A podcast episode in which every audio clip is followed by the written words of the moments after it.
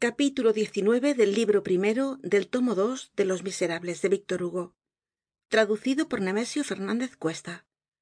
Capítulo xix el campo de batalla por la noche. Es una necesidad de este libro que volvamos á ese campo fatal de batalla. El de junio de era dia de luna llena.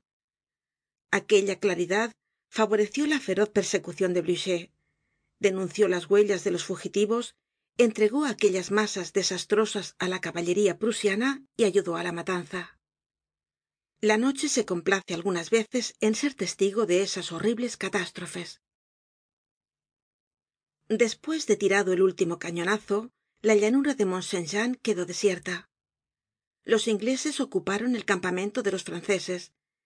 Es la prueba habitual de la victoria acostarse en el lecho del vencido establecieron su vivac al otro lado de rossomme los prusianos continuando la persecucion siguieron adelante. Wellington fue á la aldea de waterloo á redactar su parte para lord bathurst. Si alguna vez ha sido aplicable el sic vos non vobis es seguramente á esta aldea de waterloo. Waterloo no hizo nada y está situada á media legua de los sitios en que se dio la accion mont saint jean fue cañoneado hougomont fue quemado papelotte tambien plancenoit igualmente la haie sainte fue tomada por asalto la bella alianza vio el abrazo de los dos vencedores. Sin embargo estos nombres han quedado casi desconocidos y waterloo que no hizo nada en la batalla tuvo para sí todos los honores. No somos aduladores de la guerra cuando se presenta la ocasion le decimos las verdades. La guerra tiene bellezas horribles que no hemos ocultado pero convengamos en que tiene tambien cosas muy feas. Una de las mas sorprendentes es el rápido despojo de los muertos despues de la victoria. El alba que sigue á una batalla aparece siempre para alumbrar cadáveres desnudos. Quién hace esto quién mancha así el triunfo qué asquerosa mano furtiva es esa que se introduce en el bolsillo de la victoria. Qué rateros son esos que dan sus golpes detrás de la gloria. Algunos filósofos entre ellos voltaire afirman que son precisamente aquellos que han conquistado la gloria. Son los mismos dicen. No ha habido cambio alguno. Los que están de pie saquean á los que están en tierra.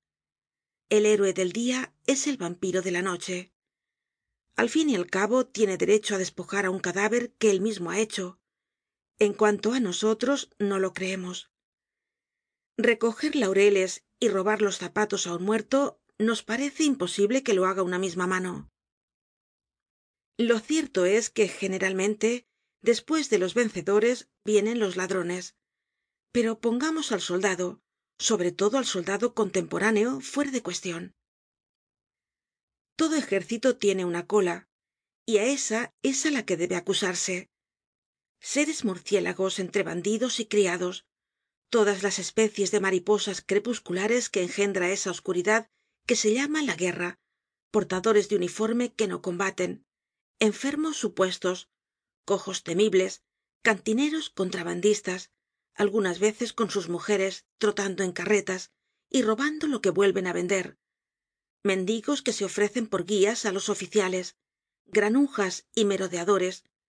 Todo esto no hablamos del tiempo presente. Seguía en pos de los ejércitos en otro tiempo de tal suerte que en el lenguaje especial militar se llamaban los rezagados. Ningun ejército ni nacion alguna era responsable de estos seres. Hablaban italiano y seguían á los alemanes hablaban francés y seguían á los ingleses. Uno de estos miserables rezagado español que hablaba francés fue el que engañó al marqués de fervacques con su charla el cual tomándole por uno de los nuestros se fió de él y fue muerto á traicion y robado en el mismo campo de batalla la noche que siguió á la victoria de cernol. Del merodeador nacia el pícaro. La detestable máxima vivir á costa del enemigo producia esta lepra que solo podia curar una disciplina rigurosa. Hay famas que engañan. Algunas veces no se sabe por qué ciertos generales grandes por otro lado han sido tan populares. Turena era adorado de sus soldados porque toleraba el pillaje. El mal consentido forma parte de la bondad. Turena era tan bueno que dejó poner á sangre y fuego el palatinado detrás de los ejércitos veíanse más ó menos merodeadores segun la mayor ó menor severidad del jefe. Hoche y manot no tenian rezagados. Wellington le hacemos voluntariamente esta justicia tenia muy pocos. Sin embargo en la noche del al de junio se despojó á los muertos. Wellington fue rígido. Dió orden de pasar por las armas á todo el que fuese cogido en flagrante delito pero la rapiña es tenaz.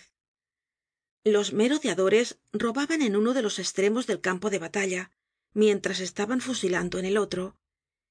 En esta llanura la luna era siniestra.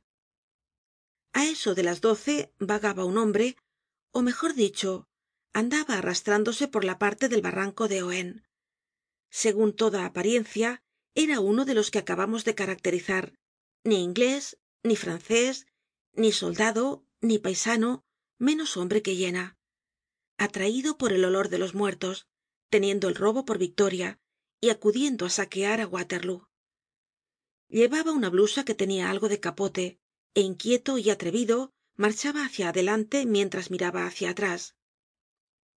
Quién era aquel hombre probablemente la noche le conocia mas que el dia no llevaba saco pero es indudable que llevaba bajo su capote anchos bolsillos. De vez en cuando se detenia examinaba la llanura en torno suyo como para ver si alguien le observaba. Se bajaba bruscamente revolvia en la tierra una cosa silenciosa é inmóvil y luego se enderezaba y se escapaba de aquel sitio. Su paso de zorra su actitud su gesto rápido y misterioso le asemejaban á esas larvas crepusculares que frecuentan las ruinas y que las antiguas leyendas normandas llaman los andantes. Ciertas aves nocturnas forman figuras de esta especie en los pantanos. Cualquiera que hubiese mirado con atencion toda esta bruma habría podido notar á cierta distancia parado y como oculto detrás de un caseron que rodea en la calzada de nivelles el ángulo del camino de mont saint jean á una especie de carro pequeño de vivandero con toldo de mimbre embreado del que tiraba un hambriento rocin que en aquel momento pacia las ortigas al través del freno y en el carro una especie de mujer sentada encima de cofres y paquetes. Tal vez habia algun vínculo de union entre este carro y el merodeador. La oscuridad era serena. Ni una nube empañaba el limpio azul del horizonte qué importa que la tierra se tiña de rojo si la luna permanece blanca esa es la indiferencia del cielo. Las ramas de los árboles rotas por la metralla pero sin caer aun y sujetas por la corteza se mecian en la pradera blandamente al suave soplo del viento de la noche. Un ténue aliento casi una respiracion movia las malezas habia en la yerba cierto estremecimiento que parecia el de las almas al abandonar los cuerpos. Oíanse vagamente en lontananza ir y venir las patrullas y rondas mayores del campamento inglés. Hougomont y la haie sainte continuaban ardiendo formando el uno al oeste y el otro al este dos grandes hogueras á las que se unia como un collar de rubíes desatado con dos carbunclos á sus estremos el cordon de fuego del campamento inglés que se estendia en inmenso semicírculo por las colinas del horizonte. Hemos referido la catástrofe del camino de ohain el corazon se espanta al pensar lo que habia sido aquella especie de muerte para tantos valientes. Si hay alguna cosa horrible si existe una realidad que va mas allá del sueño es esta. Vivir ver el sol estar en plena posesion de la fuerza viril tener salud y alegría reir con valor correr hacia una gloria deslumbradora que se tiene delante sentir en el pecho un pulmon que respira un corazon que late una voluntad que raciocina hablar pensar esperar amar tener una madre tener mujer tener hijos tener luz y de pronto en el espacio de tiempo necesario para dar un grito en menos de un minuto hundirse en un abismo caer rodar magullar ser magullado ver espigas de trigo flores hojas ramas no poder agarrarse á nada apretar un sable inútil tener debajo de sí los hombres encima los caballos luchar en vano romperse los huesos con alguna coz dada en las tinieblas sentir el tacon de una bota que os hace saltar los ojos recordar con rabia las herraduras de los caballos ahogarse aullar desesperarse estar allí debajo y decirse hace un momento yo vivia donde habia ocurrido este lamentable desastre reinaba á la sazon un profundo silencio. La caja del camino estaba llena de caballos y de ginetes amontonados inextricablemente. Terrible amalgama. Ya no habia declive los cadáveres nivelaban el camino con la llanura y le tenian ras con ras como una media fanega de cebada bien medida. Un monton de muertos en la parte alta y un rio de sangre en la parte baja. Tal era este camino la noche del de junio de la sangre corria hasta la calzada de nivelles y allí se estendia en una ancha laguna delante de la tala de árboles que cerraba el paso de la calzada en un sitio que hoy se enseña aun segun recordará el lector en el punto opuesto hácia la calzada de genappe fue donde ocurrió el desastre de los coraceros.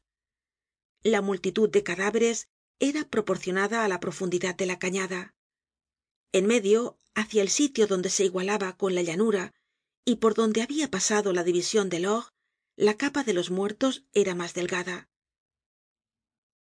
el vagabundo nocturno que acabamos de hacer entrever al lector iba por este lado escudriñando aquella inmensa tumba mirando pasando no sé qué asquerosa revista de muertos y hundiéndose los pies en charcos de sangre. De pronto se detuvo. A algunos pasos delante de él en el camino y en el punto donde concluía el monton de cadáveres de debajo de aquella masa confusa de hombres y de caballos salia una mano abierta alumbrada por la luna esta mano tenia en el dedo una cosa que brillaba y que era una sortija de oro. El hombre se inclinó permaneció un momento agachado y cuando volvió á levantarse la sortija habia desaparecido de la mano. No se volvió á levantar precisamente permaneció en una actitud feroz y medrosa volviendo la espalda al monton de muertos examinando el horizonte de rodillas con el cuerpo inclinado hácia adelante y apoyando en tierra los dos índices sacando la cabeza por encima del borde del camino. Las cuatro patas del chacal convienen á ciertas acciones. Despues tomando su partido se levantó. En aquel momento tuvo una especie de sobresalto. Sintió que lo agarraban por detrás. Volvióse. Era la mano abierta que habia vuelto á cerrarse y que le habia cogido el faldon de su capote un hombre honrado hubiese tenido miedo. Este se echó á reir calle dijo si es el muerto. Mas me gusta un aparecido que un gendarme sin embargo la mano se fue aflojando y le soltó. El esfuerzo se agota pronto en la tumba. Hola dijo el vagabundo. Estará vivo este muerto vamos á ver inclinóse de nuevo empezó á separar los obstáculos que le impedian llegar hasta la mano y una vez separados la cogió empuñó el brazo separó la cabeza sacó el cuerpo y algunos instantes despues arrastraba en la oscuridad del camino á un hombre inanimado ó desmayado á lo menos. Era un coracero un oficial y hasta oficial de cierta categoría. Por debajo de la coraza salia una charretera gruesa de oro este oficial no tenia ya casco. Un sablazo furioso habia destrozado su cara en la que solo se veia sangre. Por lo demás parecia que no tenia ningun miembro roto y por una feliz casualidad si esta palabra es posible aquí los muertos habian formado arco por cima de él de modo que le habian librado de ser aplastado. Sus ojos estaban cerrados sobre su coraza llevaba la cruz de plata de la legion de honor. El vagabundo arrancó esta cruz que desapareció en uno de los abismos que tenia debajo del capote. Hecho lo cual tentó el bolsillo del chaleco del oficial en el que sintió un reloj y lo tomó. Despues examinó el otro bolsillo halló en él una bolsa y la cogió. A este punto llegaba del socorro que estaba prestando al moribundo cuando el oficial abrió los ojos. Gracias dijo débilmente. Lo brusco de los movimientos del hombre que así lo manejaba la frescura de la noche y el aire respirado libremente le habian sacado de su letargo. El vagabundo no respondió. Levantó la cabeza. Por la llanura oíase ruido de pasos probablemente alguna patrulla que se acercaba el oficial murmuró aunque con voz agonizante. Quién ha ganado la batalla los ingleses respondió el vagabundo. El oficial continuó. Registrad mis bolsillos. En ellos hallareis una bolsa y un reloj. Tomadlos. Ya estaba hecho pero el vagabundo fingió ejecutar lo que se le decia y replicó. No hay nada me han robado dijo el oficial y lo siento hubiese sido para vos. Los pasos de la patrulla se oian cada vez mas distintos. Viene gente dijo el vagabundo haciendo el movimiento de un hombre que se va. El oficial levantando el brazo con trabajo le detuvo. Me habeis salvado la vida. Quién sois el vagabundo respondió rápidamente y en voz baja. Yo pertenecia como vos al ejército francés. Tengo que dejaros. Si me cogiesen me fusilarían. Os he salvado la vida. Ahora componeos como podais cuál es vuestra graduacion sargento. Cómo os llamais thenardier. No olvidaré ese nombre dijo el oficial. Y vos conservad el mio me llamo pontmercy. Fin del capítulo y fin del libro primero